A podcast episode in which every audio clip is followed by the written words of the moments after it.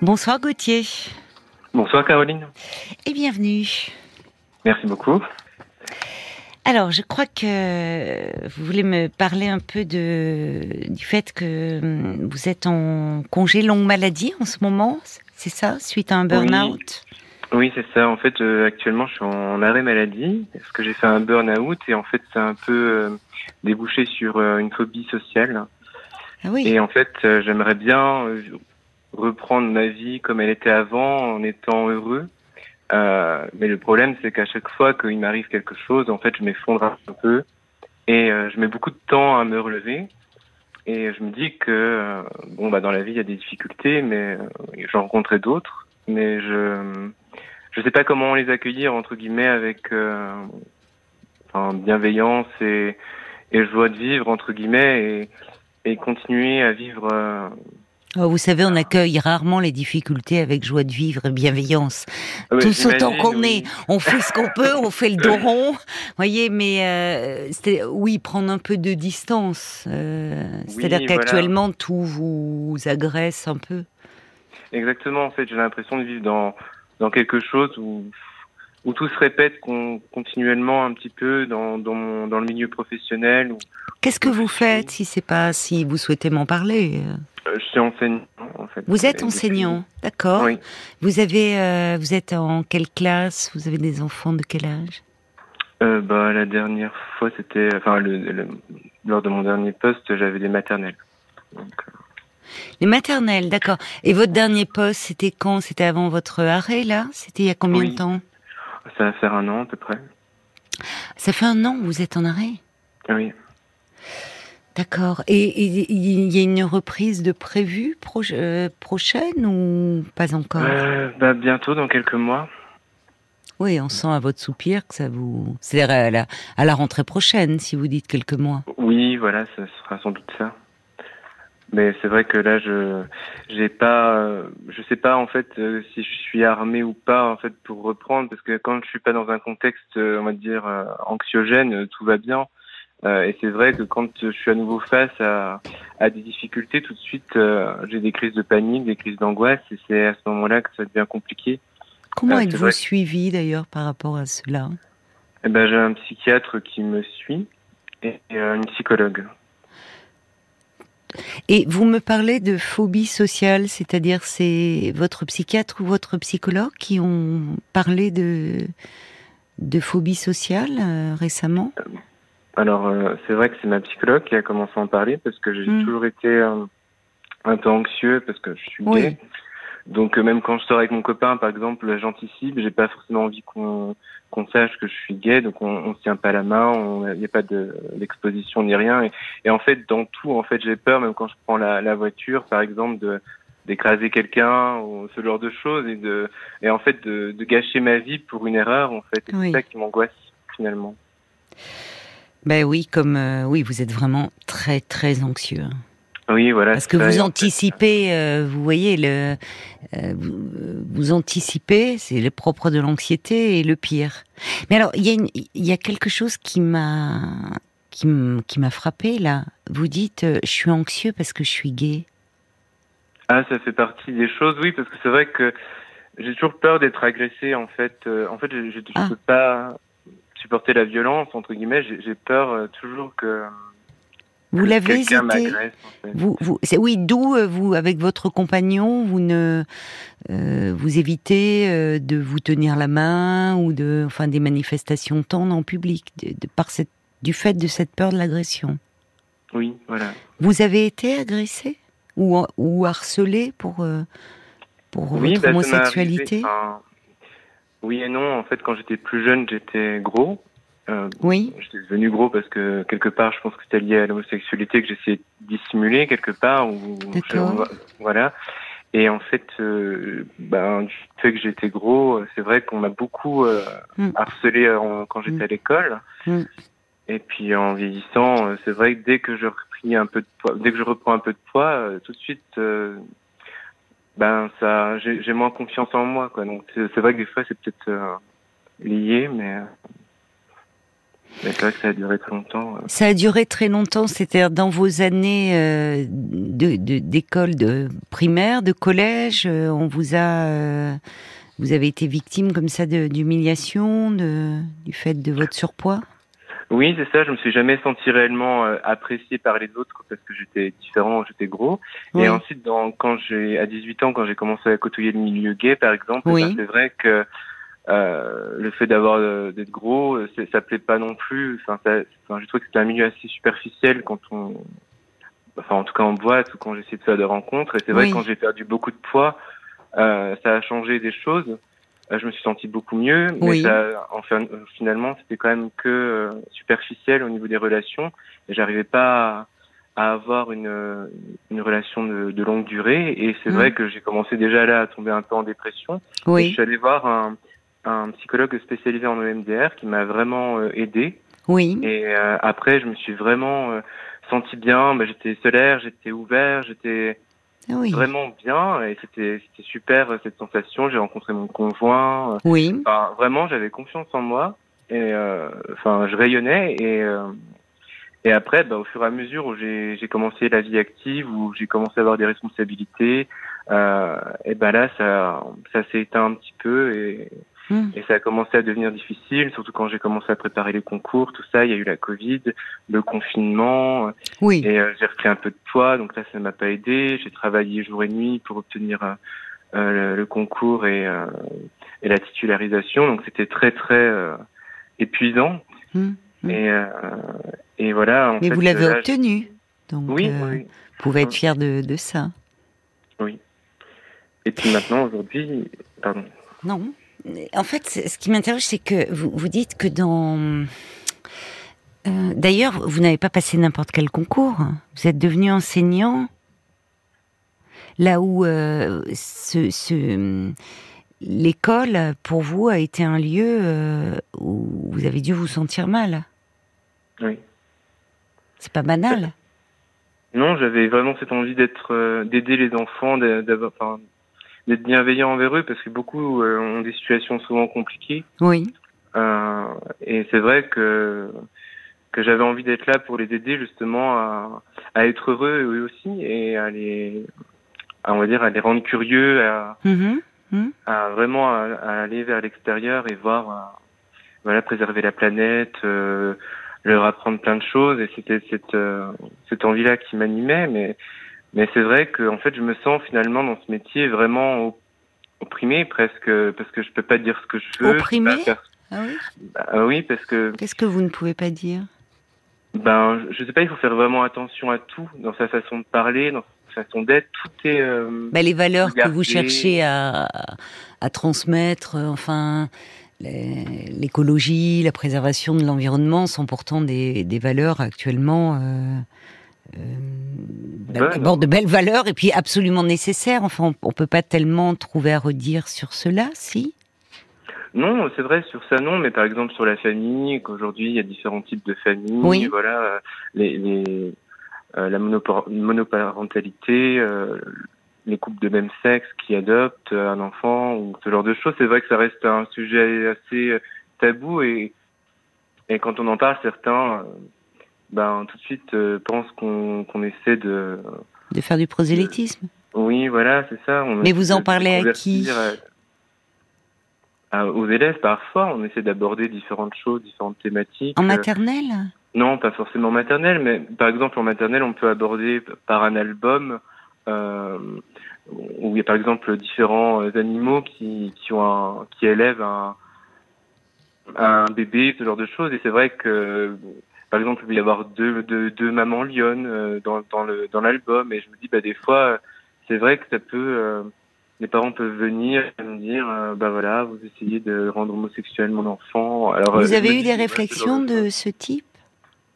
Euh, Oui, c'est arrivé. Bah, des fois, dans une, dans une école, il y a, il y a un parent qui a carrément mis un, un, un pull la manif du mariage.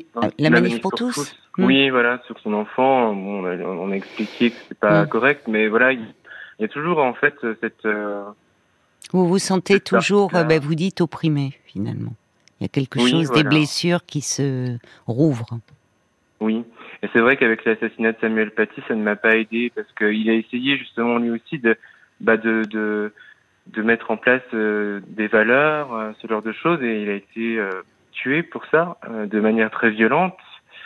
Et donc c'est vrai que ça m'a énormément perturbé. Et puis là encore des histoires sur le nu de de David, de Michel-Ange, qui fait encore polémique parce que l'enseignante parlait de la Renaissance. Voilà, je me dis que tout peut porter finalement préjudice, quoi, et me alors on peut pas mettre tout sur le même plan quand même. Le, même si je, je, comprends ce que vous voulez dire, mais voyez quand vous parlez de euh, de l'assassinat euh, abominable de, cet enseignant Samuel Paty, enfin qui euh, justement parce que parce qu'il il, essayait en parlant des, caricatures de, Mahomet, enfin faire passer des valeurs, la, la laïcité, le pouvoir, le fait de de pouvoir euh, au fond euh, s'exprimer, pouvoir euh, critiquer aussi les, les, religions dans notre pays. Heureusement, on peut le faire. c'est pas tout à fait la même chose que effectivement ce qu'on voit, le courant qui vient des États-Unis, où à la limite, c'est dans certaines écoles, on remet en question la théorie de l'évolution. bon, le nu, les, des statues, on crie au scandale. Moi, ce que j'entends, c'est que il y a, il y a quelque chose aussi de. C'est pas rien de dire que depuis que vous exercez dans ce milieu-là, à nouveau, vous vous sentez opprimé, comme vous l'avez été quand vous étiez plus jeune. Oui. Et, euh, et, on voit bien à travers ces lectures. Alors, vous, vous, allez, vous allez malheureusement toujours trouver en face de vous euh, des parents. Euh, oui, vous aurez des parents qui, qui sont pour la manif pour tous. Hein. Il y a toutes sortes de gens, voilà. Il y a toutes sortes de gens et, et, et l'école euh, est, est, bien pour ces pour ces enfants. Pour justement l'école, elle a elle a pour valeur d'ouvrir à d'autres valeurs que celles de la famille. Ça peut ouvrir un autre horizon. Maintenant, vous pouvez pas. Euh, partir, vous euh, voyez, vous n'allez pas changer. Les, les, mentalités évoluent, mais il y a, y, a, y a, toujours des gens qui vont demeurer assez sectaires, hein, malheureusement. Mais si le problème, c'est que ça vous, euh, si ça, ça, vous affecte aussi profondément, c'est que, euh, au fond, euh, quand vous me dites et que vous aviez à cœur de travailler auprès d'enfants pour les, avec leur offrir cette bienveillance, cette écoute, peut-être celle que vous auriez aimé avoir vous, enfant. Oui, c'est vrai, c'est vrai que ça aurait pu, c'est un lien sans doute. Vous avez eu un enseignant, vous, qui vous a marqué en, en, en bien comme en mal euh, Enfin, y a, ça a été une figure. Euh... Oui, c'est vrai, c'est vrai quand j'y pense, en fait, j'avais, bah, j'étais gros, j'étais, en fait, j'étais tellement déprimé à cette époque-là parce que j'avais peur, en fait, d'aller euh, au collège, et euh, j'avais une enseignante qui, Bon, j'avais 12 de moyenne à peu près, c'était pas exceptionnel, mais je faisais rien de spécial parce que mes parents ne m'aidaient pas plus que ça à la maison. Enfin, j'étais assez, euh, je ne se mettais pas dans, dans mes affaires entre guillemets. Donc, euh, et c'est vrai qu'elle elle a, elle a vu en moi quelque chose, un potentiel en fait. Elle a dit euh, euh qu'elle allait me faire redoubler. Au début, j'ai craqué, j'ai complètement pleuré, euh, et après, elle m'a dit mais c'est parce que tu vaux mieux que ça, et je veux que tu mieux plus tard. Alors il faut que tu, que tu mmh. redoubles. Hein. Et en fait, là, j'ai perdu 30 kilos en un an. Euh, et j'ai euh, j'ai augmenté ma moyenne à 15, 15 et demi. Donc c'est vrai que ça m'a ouvert des portes par la suite. Euh, euh j'ai fait une naissance en psychologie, j'ai essayé de comprendre, j'ai lu plein de livres euh, enfin des petits livres quand ça n'allait pas, comme les quatre accords Toltec, ce genre de choses, pour essayer de, de mieux m'intégrer dans, C'est pas de la, psychologie, ça, clinique, c'est du développement personnel plutôt. Mais je comprends, oui, vous cherchez à, oui, à essayer de. moi, ce que j'entends, c'est que à chaque fois qu'il y a un mieux, il y a cette perte de poids. Il y a ce poids encore. Je sais pas, là, j'imagine, vous avez repris un peu depuis que vous êtes en, en arrêt, depuis que vous êtes moins bien? Bah là, ça, comme ça va un peu mieux du fait que je sois plus euh, oppressé, euh, eh ben je, je me sens quand même. Euh, je fais plus de sport, je pense plus à moi, donc c'est vrai que j'ai perdu du poids. Mais hmm. c'est vrai que là, je commence à me sentir mieux. Mais Mais c'est vrai que je me dis que c'est pas forcément. Bah, je me dis comment je peux aller au-delà de ça, quoi. Mais il faut aller au-delà de l'apparence extérieure, même si effectivement beaucoup de gens disent que euh, bon, ce surpoids pouvait venir dire quelque chose à ce moment-là de vous, vous a valu euh, malheureusement, euh, c'est très dur hein, pour les enfants, les, les, adultes aussi, mais les enfants qui sont en surpoids subissent beaucoup de harcèlement. C'est vrai. Il y, a une, il, y a, vraiment, on est dans une société où il y a des normes comme ça érigées, c'est assez terrible. Mais euh, la métamorphose, elle doit être plus profonde en fait. Il y a, quelque chose. Euh, je ne sais pas d'ailleurs comment vous votre homosexualité au sein de votre famille, comment euh, comment ça a été vécu par vos parents? Est-ce que est-ce que là, vous vous êtes senti euh, compris, soutenu euh, ou pas? Oui, oui, ça a toujours été. Euh, en fait, dans le dans le cocon familial, tout s'est bien passé. ils ont toujours été, ils m'ont toujours soutenu.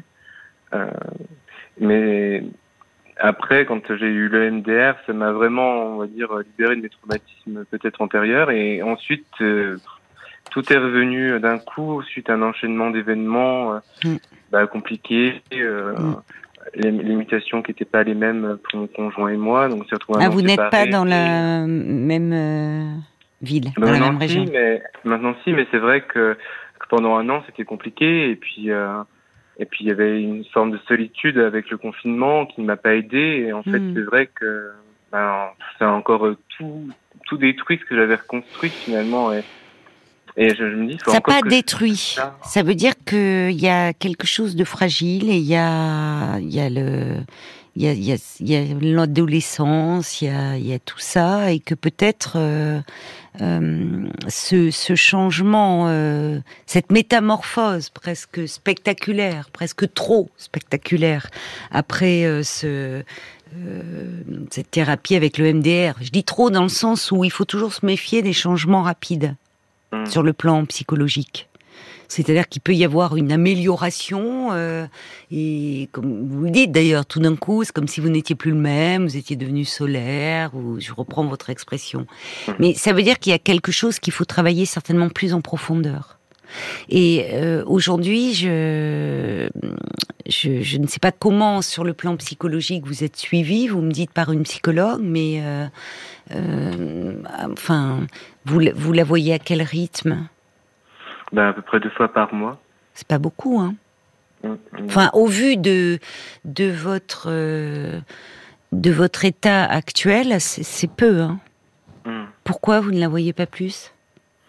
Ben, c'est une question financière aussi. C'est vrai que financièrement, il faut que, comme on a acheté une maison, il faut que ça suive derrière. C'est vrai que j'appréhende un peu euh, si, ouais, si j'ai pas de remboursement, tout ça. Ben oui, mais en même temps, si vous êtes comme ça, vous n'allez pas rester en arrêt. Euh, ah maladie tout le temps. C'est pas le but, mais c'est vrai que après elle me conseille des livres, elle me conseille euh, des lectures, mais en fait pour que je le ressente en moi, c'est quand même euh, enfin autre chose. Donc c'est ça que j'arrive pas. Je comprends à peu près euh, dans l'état dans lequel je suis. Euh, mais j'arrive pas à ressentir en fait une sécurité. C'est ça qui. Mais parce qu'il y a, quel... mais parce qu'il y a quelque chose. C'est pas c'est pas le tout de comprendre, Gauthier. Il y a, il y a une fragilité là. Hein. Et, euh, et qu'on règle pas à travers des lectures. Hein. Pardon de vous le dire comme ça, mais euh, enfin, je vais vous dire, même les lectures quand on est en psychothérapie, c'est presque contre-productif parfois. Oui. Parce qu'il y a ce qu'on lit, mais après du coup, on peut plaquer des choses. Parfois, ça peut aider, mais la thérapie, c'est vraiment un temps où euh, euh où on n'est pas dans la théorie en fait. On n'est pas dans des euh, on, part vraiment de soi et de ce que l'on vit. Et là, vous vivez euh, à nouveau comme si euh, vous parlez de cette insécurité profonde que vous ressentez et, qui a besoin, enfin, comme si à nouveau tout tout était fragile au point de que le monde extérieur vous paraît vous paraît menaçant. Il y a aussi de ça dans la phobie sociale. Il y a il y a la peur des autres. Et le métier que vous avez choisi interroge. Parce que parfois on, ne sait pas pourquoi, enfin on le fait, on est comme guidé ou parfois même on parle de vocation, mais mais parfois euh, il y a quelque chose de son histoire en fait, et souvent même dans nos choix professionnels. Et moi, j'entends que l'enfant que vous avez été, euh, peut-être en étant de l'autre côté de la barrière, en devenant enseignant, vous cherchez encore à réparer des choses de votre histoire d'enfant. Et pourquoi pas? Il arrive que, euh, à travers le métier que l'on exerce, on puisse aussi se réparer. Mais euh, visiblement, là, il y a quelque chose, il y a eu un enchaînement d'événements, euh, il y a eu cette période dont on vient de sortir de pandémie, qui, sur un, plan psychique, ça aussi, ça laisse des traces. Hein. Ça laisse des traces parce que c'est pas parce que la pandémie est derrière nous euh, que psychiquement, euh, euh, on sait que les troubles anxieux-dépressifs ont explosé, et y compris chez les gens qui n'y étaient pas sujets à ce moment-là. Et il y a des gens qui, aujourd'hui, dans leur vie, ressentent une anxiété, des angoisses, qui, qui, qui sont encore liées à cette période que nous venons de traverser, et d'autant plus avec un, un avenir qui paraît incertain du fait de, bah, de beaucoup de choses d'ailleurs, du dérèglement climatique. enfin, il y a de quoi être. Euh, c'est pas forcément être en. Euh, enfin, c'est même pas du tout être malade que d'être anxieux par rapport à l'avenir en ce moment, dans un sens. C'est euh, c'est presque un signe de bonne santé parce que c'est vrai que bon entre voilà. mais là, il y a quelque chose qui vous met à l'arrêt et en étant à l'arrêt comme vous êtes, euh, ça veut dire que la priorité, là, c'est... Euh, vous me parlez de la maison, j'entends, les crédits et autres, mais il y a vos propres fondations un peu à consolider. Parce que là, en fait... Euh,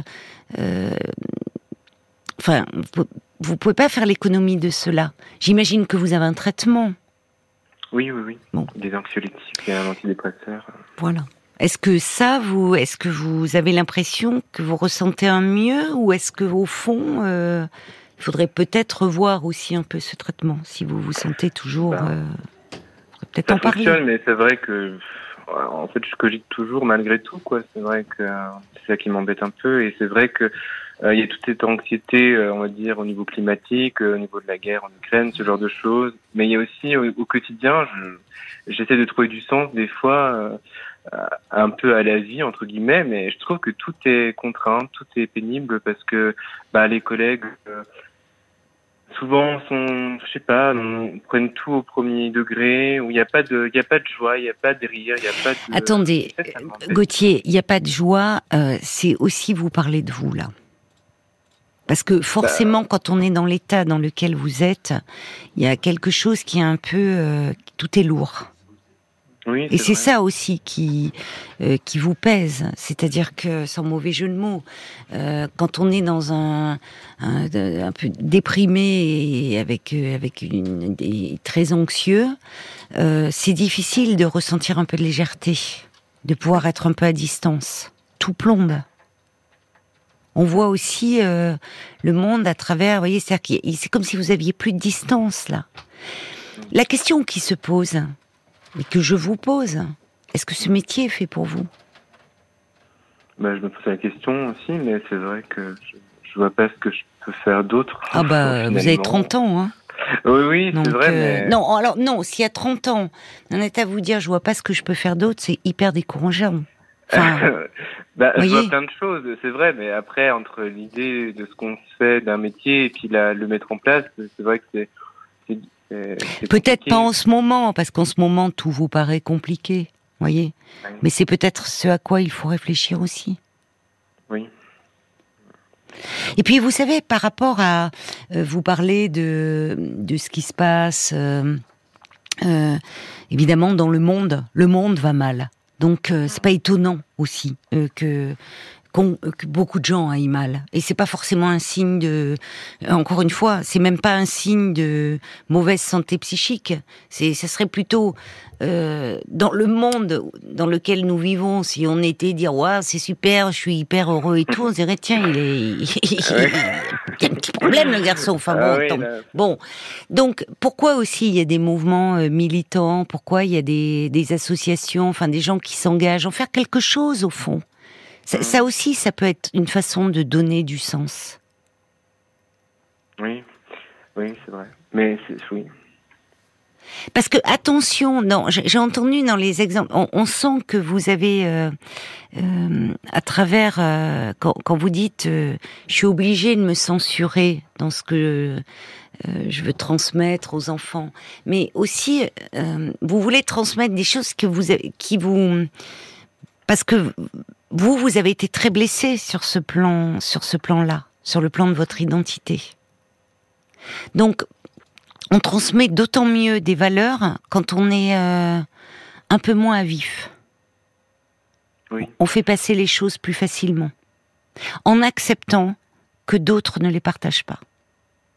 Bah, c'est ça, je pense que quand on a confiance et qu'on est sûr de ses valeurs, on arrive plus facilement à les transmettre et à, et à se battre quelque part pour euh, avoir la répartie pour les, expliquer. Pour, euh, mais j'ai l'impression que des fois, le, on n'arrive plus à communiquer et j'arrive plus à communiquer avec les autres et même dans mes rapports amicaux euh, c'est compliqué parce que je me dis bon bah voilà la vie est est, est complexe et oui la vie est complexe et les gens sont pas forcément enfin je sais pas comment dire mais c'est toujours un peu même le même schéma on se fait des amis ensuite le temps passe et on les perd il faut, faut s'en faire d'autres enfin pour pour X raisons, et c'est vrai que c'est toujours. Euh, ben, oui, mais là, euh, Gauthier, vous, vous, voyez vraiment le verre à moitié vide.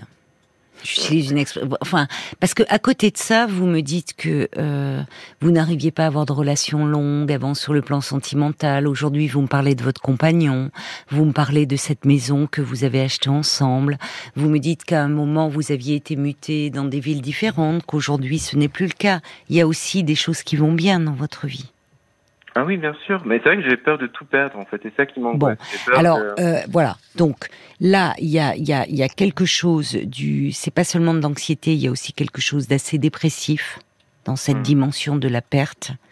Et encore une fois, je, me permets de, de, de, de voir comment, euh, par rapport à, la prise en charge, c'est-à-dire que